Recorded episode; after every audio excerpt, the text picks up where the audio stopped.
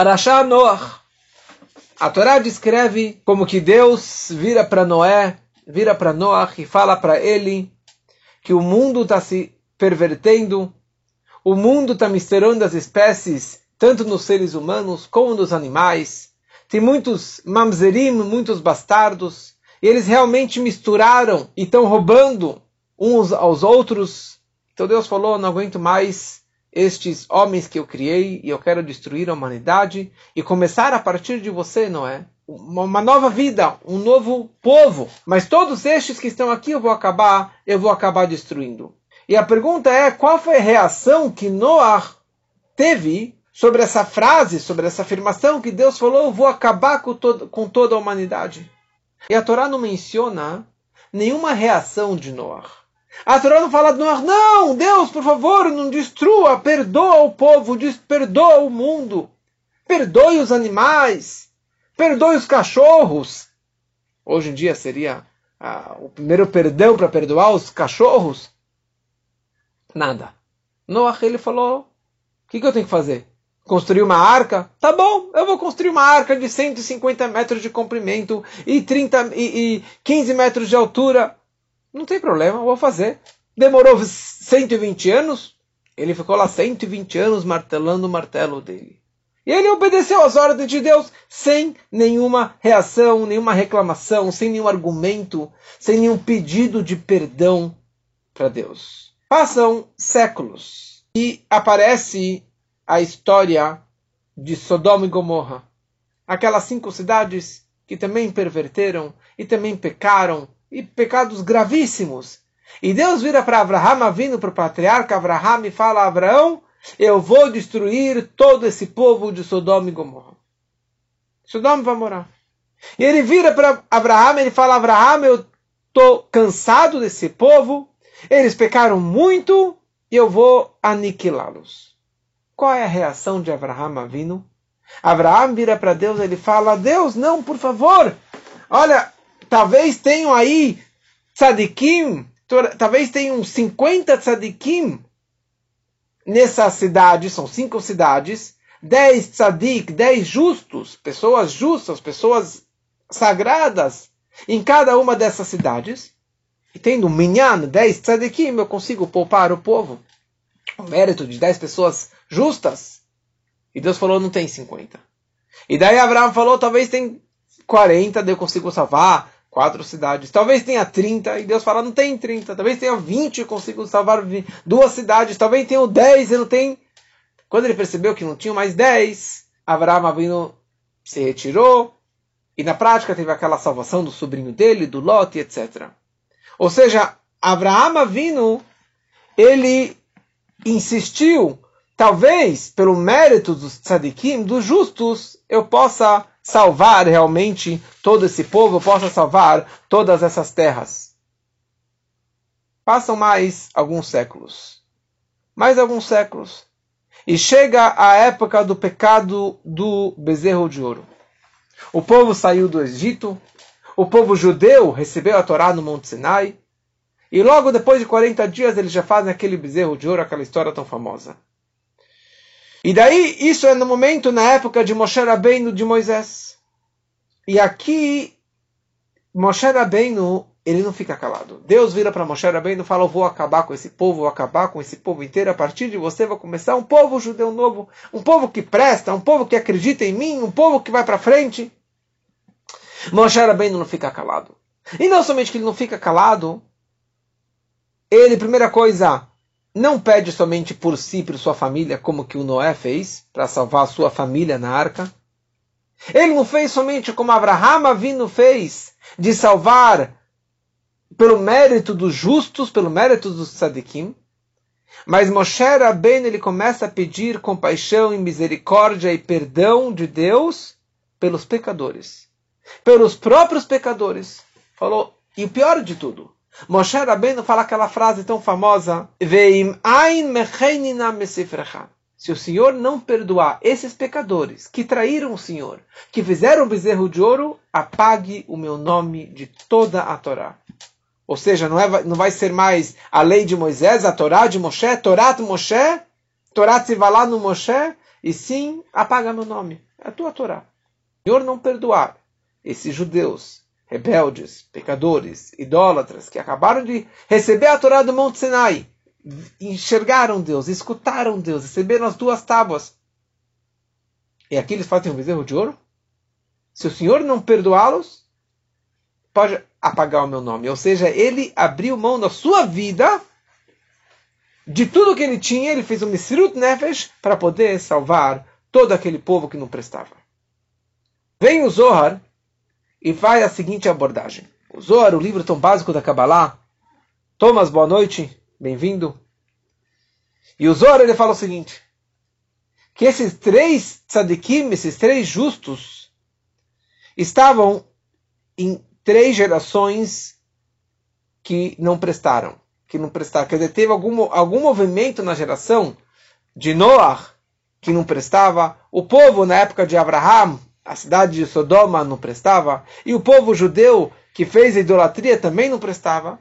Mas a questão é qual foi a reação de cada um desses três? Qual foi o, o, o, o apelo de cada um desses três homens? Então, chegou a geração de Noah, a geração do dilúvio. Deus falou: vou destruir a humanidade. O que, que Noah ele fez? Tá bom, vou construir uma arca para minha família. Um, um dos três andares, o andar de cima da arca, era para a família de Noah. para ele, para as mulheres, para os filhos e assim por diante. Mas sobre toda a sua geração, ele estava pouco se importando. Agora, quando as pessoas passavam na frente da arca, e Noé estava lá com seus 600 anos, 500 e poucos anos, martelando lá todo dia, toda noite, martelando, cortando madeira e pegando prego, e martelando, martelando, e passando piche por dentro e por fora, fazendo três andares e várias salinhas. Um negócio enorme, um barco enorme de 150 metros de comprimento. Vocês falaram, ô oh, velho, seu Mexigna, o que, que você está fazendo aí? Falou, oh, Deus vai destruir o mundo porque vocês estão pecando, então Deus vai destruir o mundo. Você está louco? Imagina que Deus vai destruir o mundo. Que Deus é esse? E eu não estou pecando nada. Você que está errado. Tá bom, o problema é seu. E assim ele continuava martelando lá, fazendo a arca dele, mas ele pouco se importava com a humanidade. Ele nem orientou eles para que eles se arrependessem e melhorassem as suas más, má conduta. E ao mesmo tempo ele não virou para Deus para que perdoasse o povo. Ele não pediu para Deus compaixão para que perdoasse o povo. Ou seja, por isso que a Torá fala, fala o Zohar, que essas águas do dilúvio são chamadas Mei Noach. Maim Noach, as águas de Noé. Porque é tudo culpa dele. O fato que ele não rezou, o fato que ele não pediu, não pediu misericórdia e compaixão para Deus, ele acabou é, tendo essa essa, esse peso nas costas dele, essa culpa nas coisas na, na, nas costas dele, no cartório. Por quê? Porque ele não rezou, ele não pediu. Já Abraham vindo, ele não esperou que o povo viesse para Abraham e perguntasse para ele quem é Deus? Quem é esse Deus um e único? Quem é esse Hashem errado que você está falando? Abraham ele abriu tendas por todo o deserto, distribuiu comida para todos, com o propósito de Vaikra Sham Beshem Olam. Ele conseguiu trazer o nome de Deus entre todas as pessoas, entre todos os seus visitantes, entre milhares e milhares de pessoas, convertendo milhares e milhares de pessoas para largarem todas as idolatrias, as estátuas que eles acreditavam, para passarem do lado de Abraham Avino, de Abraham, a Ivri, o hebreu, o hebreu quer dizer, da margem do outro rio que ele estava. Ou seja, ele era o único monoteísta do mundo. E ele conseguiu converter, influenciar e ensinar milhares e milhares de pessoas.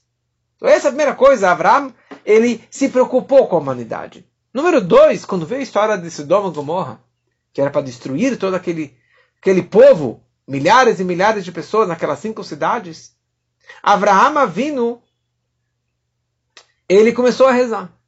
Só que ele teve uma falha. Abraham ele só rezou pelos tzadikim, pelos justos. Abraham ele não rezou pelos pecadores. Abraham ele não foi atrás do perdão para aquelas pessoas que realmente estavam pecando. Abraham, Abraão, ele só falou, olha, se tiver sadiquim, justos, o Senhor também vai destruir aquele povo? O Senhor também vai destruir todas essa, essas nações, todas essas cinco cidades? Ou seja, era um step, um passo além de Noé. Noé não rezou por ninguém. Abraham, ele vem, ele reza pelos justos. Mas ainda falhou. Ele não rezou por todos. Vem Moshe Rabbeinu, vem Moisés, que Moshe Rabbeinu tirou o povo do Egito, recebeu a Torá no Monte Sinai e levou o povo 40 anos no deserto. Moshe Rabbeinu, o apelido que o Zohar descreve sobre ele, ele é chamado como Raya Mehemna, o pastor fiel. Ele é um pastor fiel e ele é um pastor que leva a fé de Deus para todas as pessoas, para toda a humanidade. A tal ponto que no momento que o povo pecou, literalmente pecou, fizeram um bezerro de ouro, Abraham, Moshe Rabbeinu, desculpa, Moshe Rabbeinu, ele rezou pelos pecadores. E não somente que ele rezou para que Deus tivesse pena deles, mas ele falou, se o Senhor não perdoar esse povo, apague o meu nome de toda a Torá. Olha só o alto sacrifício, a dedicação e o amor que Moisés ele tinha pelos maiores pecadores.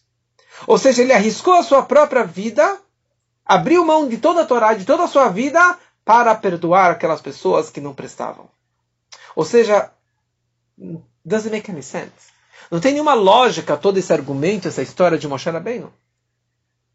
Porque como você vai rezar por um pecador? Como você vai rezar por um, um traidor um, um, idólatra que acabou de receber a Torá da mão de Deus. E o primeiro mandamento e o segundo mandamento, acreditar em Deus e não ter idolatria, passa 40 dias, eles fazem o bezerro de ouro.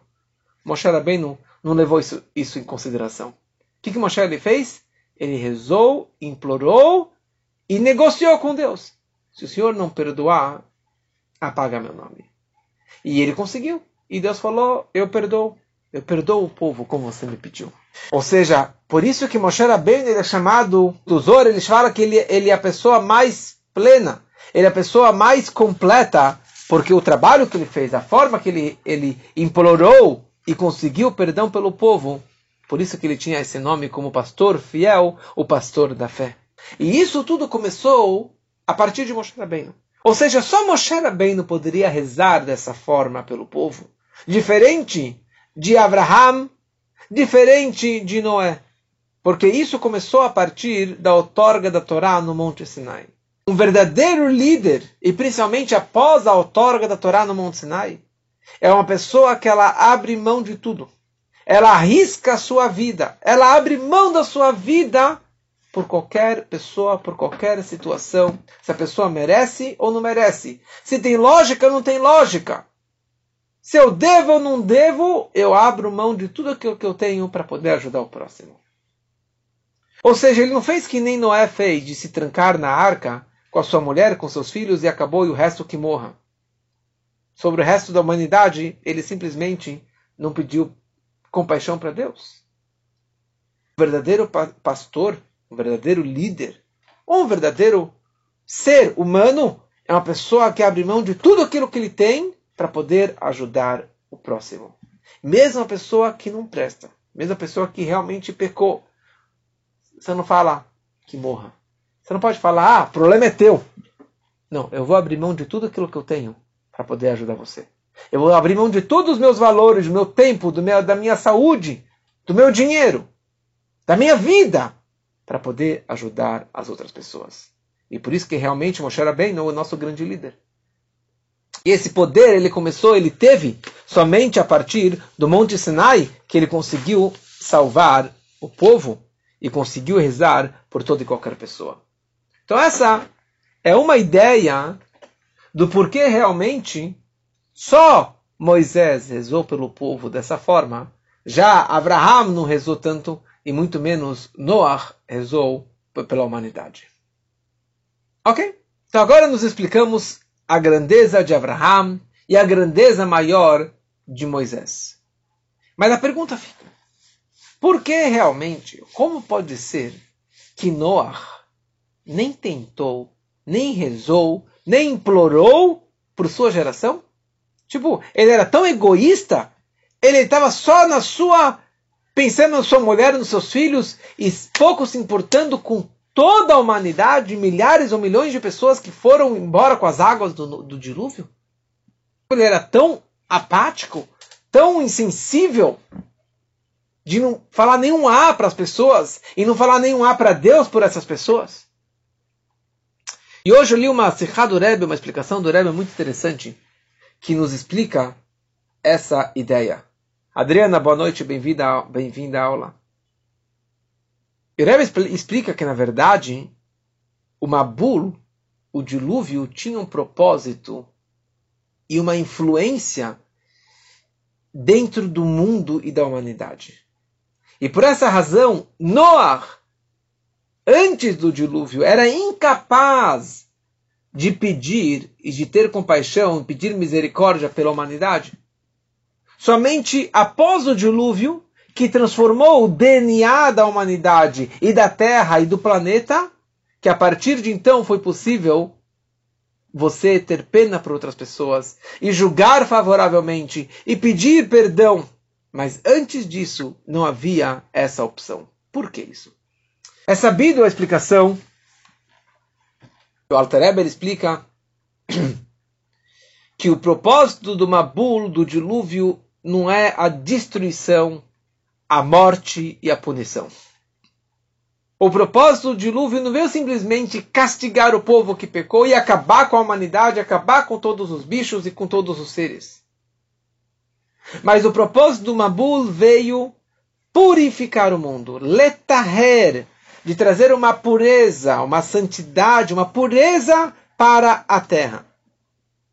A prova disso que o dilúvio durou 40 dias e 40 noites. Para quem conhece uma mikve, uma casa de banho pura, que os homens vão na véspera é, do Yom Kippur, alguns vão todos os dias, outros vão na, na véspera do Shabat, e uma mulher que ela sempre vai na mikve após o período menstrual, uma mulher judia casada com um judeu, ela pode ir na mikve, deve ir na mikve, sempre após o período menstrual. O propósito da mikve que é feito com águas de chuva, como já falei uma outra vez, ou com água de fonte, é para trazer uma pureza para a pessoa que está emergindo. Ou uma pessoa que está indo se converter ao judaísmo, ela tem que emergir no mikve para poder se purificar. Ou seja, a mikve vem trazer uma pureza para aquela pessoa. O propósito do dilúvio não foi destruir a humanidade. O propósito do Mabul foi trazer uma purificação para o mundo, um refinamento físico e espiritual dentro do mundo. Ou seja, permitiu que o mundo, que a humanidade, que os seres tivessem uma pureza e uma sensibilidade maior, e uma conexão maior com o espiritual. Que não fossem tão mundanos, grosseiros e, e, e físicos e materialistas. Então, no momento que veio uma bula durante 40 dias e 40 noites. Que o mundo ficou imerso nas águas, com dezenas e dezenas e dezenas de metros de altura, porque as águas estavam 15 cúbitos acima do Monte Everest, ou seja, já eram água, águas quentes. As águas termais hoje são restos das águas do dilúvio. Isso veio transformar a humanidade, veio purificar o mundo de sua é, grosseira, da sua impureza, da, da, da sua, dos seus pecados. E no momento que veio esse dilúvio, isso ajudou esse refinamento do mundo, a transformação do mundo. E mais ainda, o povo estando no Egito durante 210 anos ou 400 anos. Isso também foi uma preparação e um refinamento do povo para que eles pudessem sair do Egito, receber a Torá do Monte Sinai e virar o povo judeu.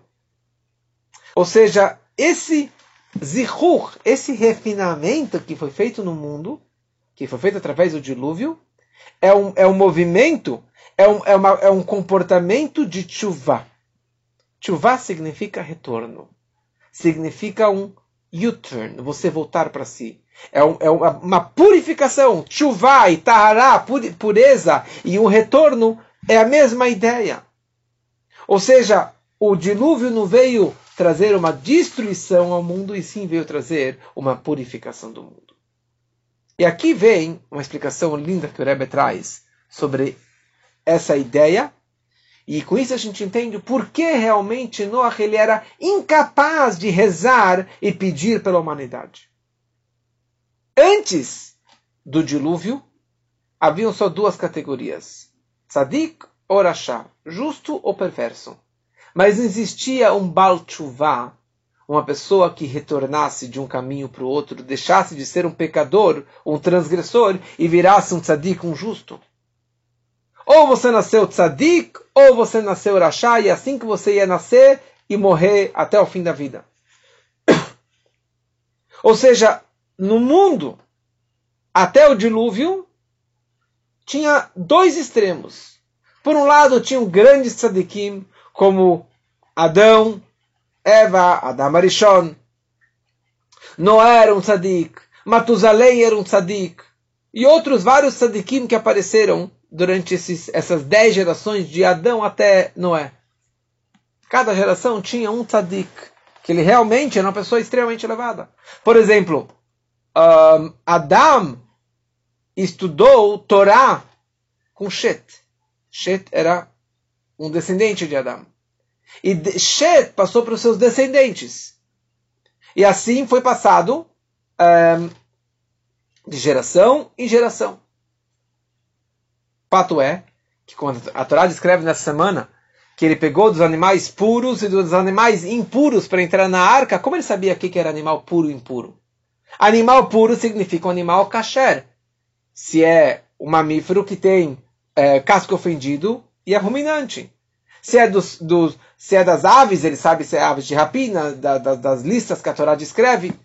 Ou seja, a, a Noé sabia a Torá, ele conhecia a Torá, ou seja, ele era um tzadik. E assim por diante. Assim, assim a Torá foi passando de geração em geração até chegar a Abraão Avino, que estudou com os filhos, com os filhos de Noé, na estivá de Shem e Ever.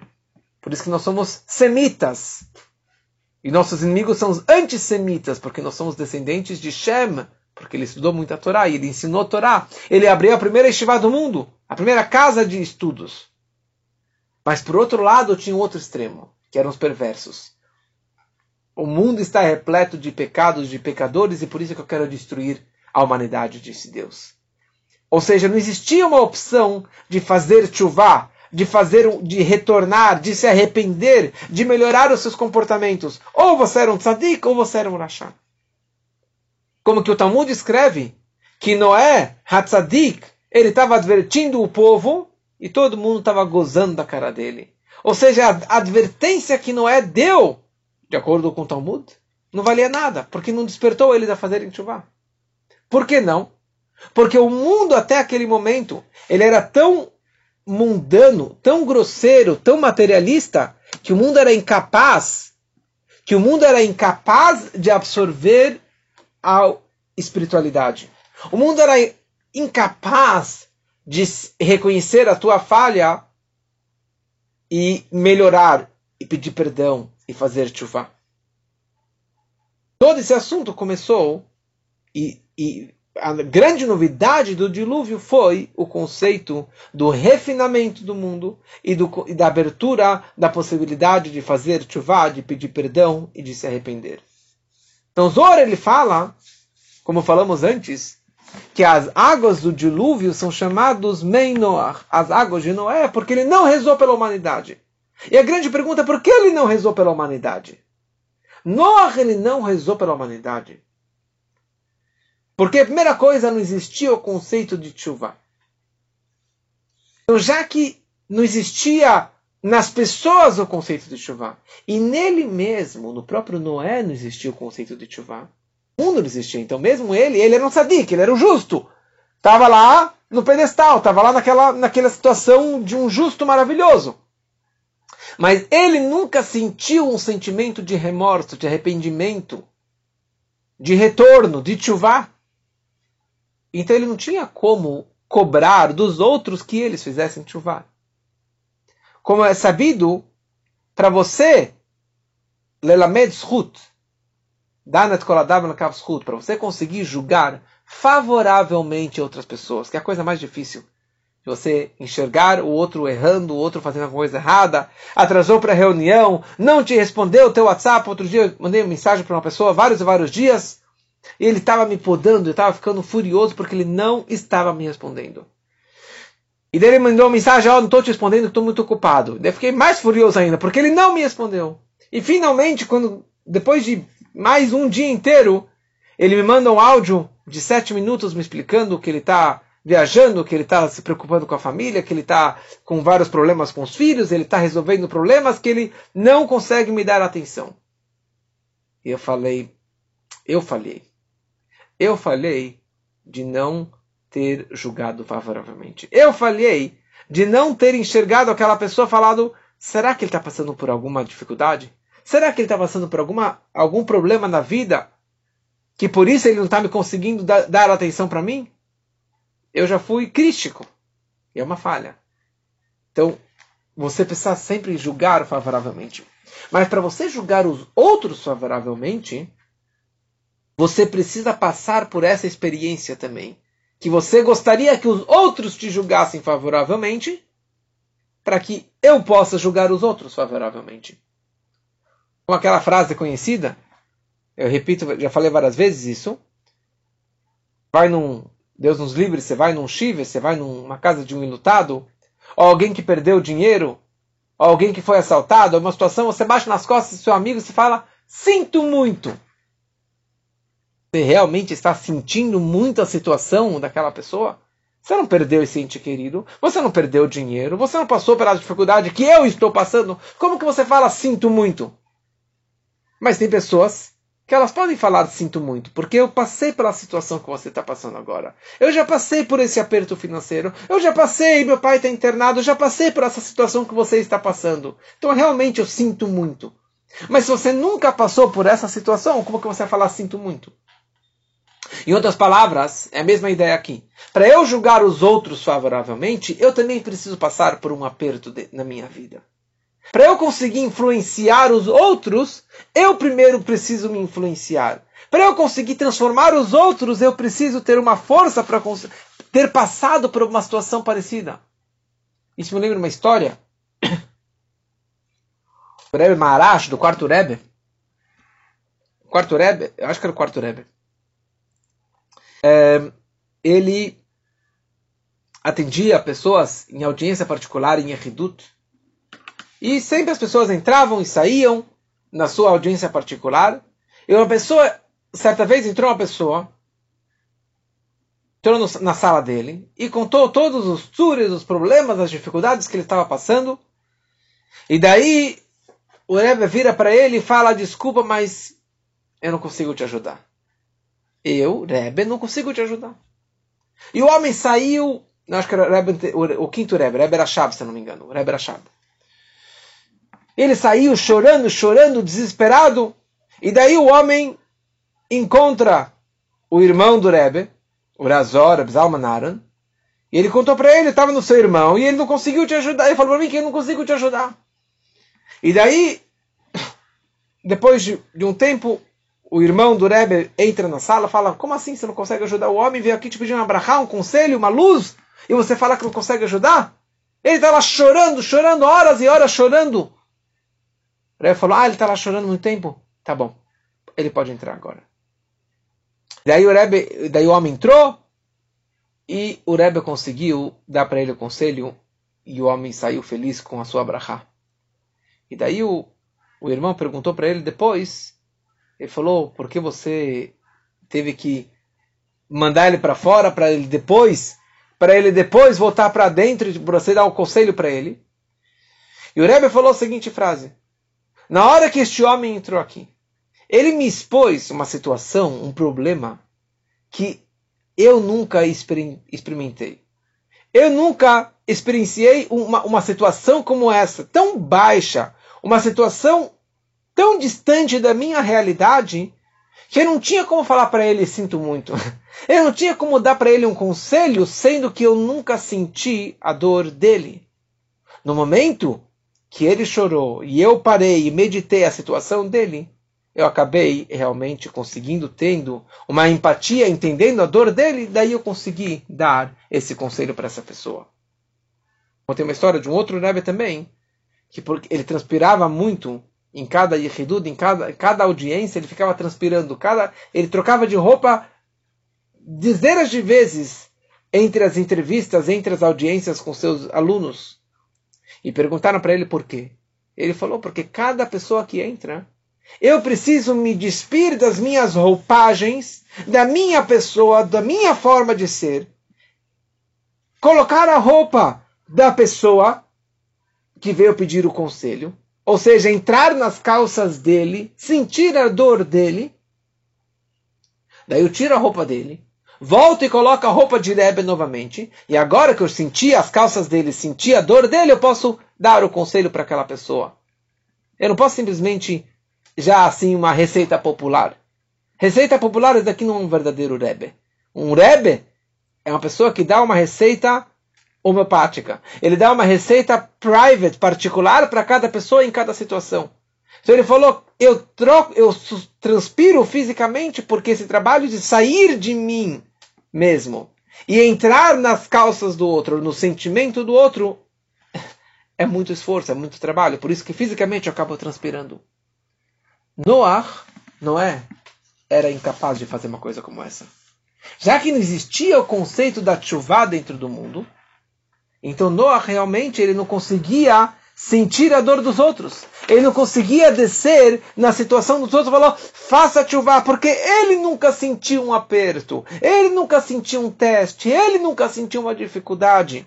Ele nunca teve um sentimento de arrependimento das suas más ações, porque ele nunca fez nada de errado. Então ele não tinha como realmente adverti-los, e mais ainda, ele não tinha como virar para Deus e falar: Deus, perdoa esse povo pecador. Ele não tinha como virar e julgar favoravelmente Lelamed, Ruth sobre os outros, se ele nunca passou por esses testes. Por esse, ele nunca passou por essas dificuldades. Então ele não tinha como realmente virar para Deus e implorar para pedir misericórdia e compaixão por todo o povo. Então tudo isso era até o dilúvio. A geração, desde a criação do mundo até o dilúvio, é assim que era o mundo. Não existia o comportamento de Chuvá. O mundo não era refinado, o mundo era muito materialista, muito mundano, muito grosseiro. Mas no momento que veio o dilúvio, 40 dias, que é a ideia da mikve, que vem trazer uma pureza, uma purificação para o mundo. E Deus prometeu que eu nunca mais vou fazer uma coisa como essa, porque o mundo agora já foi refinado. E o mundo já foi refinado, então, se, se ele é um pecador, ele pode se arrepender. Ele pode fazer chuva. Ele pode transformar o mundo. Ele errou, ele pode consertar. Talvez por isso, não sei se é essa a razão, que Caim e Abel, Caim não soube pedir desculpas. Ele não tinha esse conceito de chuva. Ele matou o irmão, ele errou e ele continuou falhando. Ele trouxe lá uma, um, uma, uma, fruta podre de, de sacrifício para Deus e ele não pediu perdão. Mesmo depois que ele descobriu que ele falhou e que o sacrifício de um animal gordo, primogênito do Abel, do seu irmão, do Evel, foi aceito, ele não pediu perdão para Deus. Ele não pediu perdão que ele matou o irmão. Então por isso que Noah realmente ele era incapaz de rezar pelo povo. Ele era incapaz de rezar pela humanidade. Mas após o dilúvio, Abraão vindo ele já foi capaz de rezar pelo povo. Ele ainda estava no primeiro estágio. Ele rezou so, somente pelos tzadikim, pelos justos. Mas Moshe Rabbeinu, que veio depois da outorga da Torá. Moshe Rabbeinu, depois que a Torá veio ao mundo, que Deus pairou no mundo, que a santidade máxima, Deus, pairou e penetrou dentro da humanidade, dentro do mundo, dentro da fisicalidade, que quebrou a barreira entre o espiritual e o material. Então Moshe Rabbeinu virou pastor fiel, virou um pastor exemplar, um líder exemplar, que ele se preocupa por todos, por todas as criaturas, por toda a humanidade, rezando por todos. E que estamos realmente na nossa vida aprendemos lições na prática de como que devemos nos importar pelos próximos e rezar pelo próximo e pedir para Deus se tem alguém doente, alguém que está passando por uma, uma, uma, situação de dificuldade. Hoje estava com dois amigos que passaram por um, um aperto um, um susto muito grande nesses dias. a gente tenta ter uma empatia, tenta dar uma palavra de, de consolo, alguma coisa para conseguir dar uma força para aquela pessoa.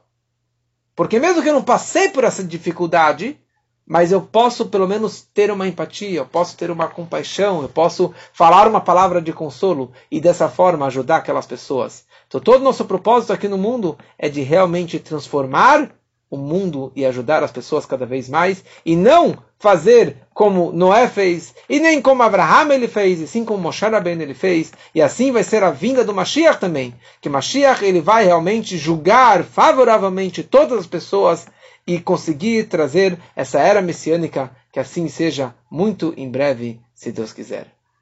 Boa noite para todos. Muito bom, pessoal. Já vou abrir aqui o microfone. Você está?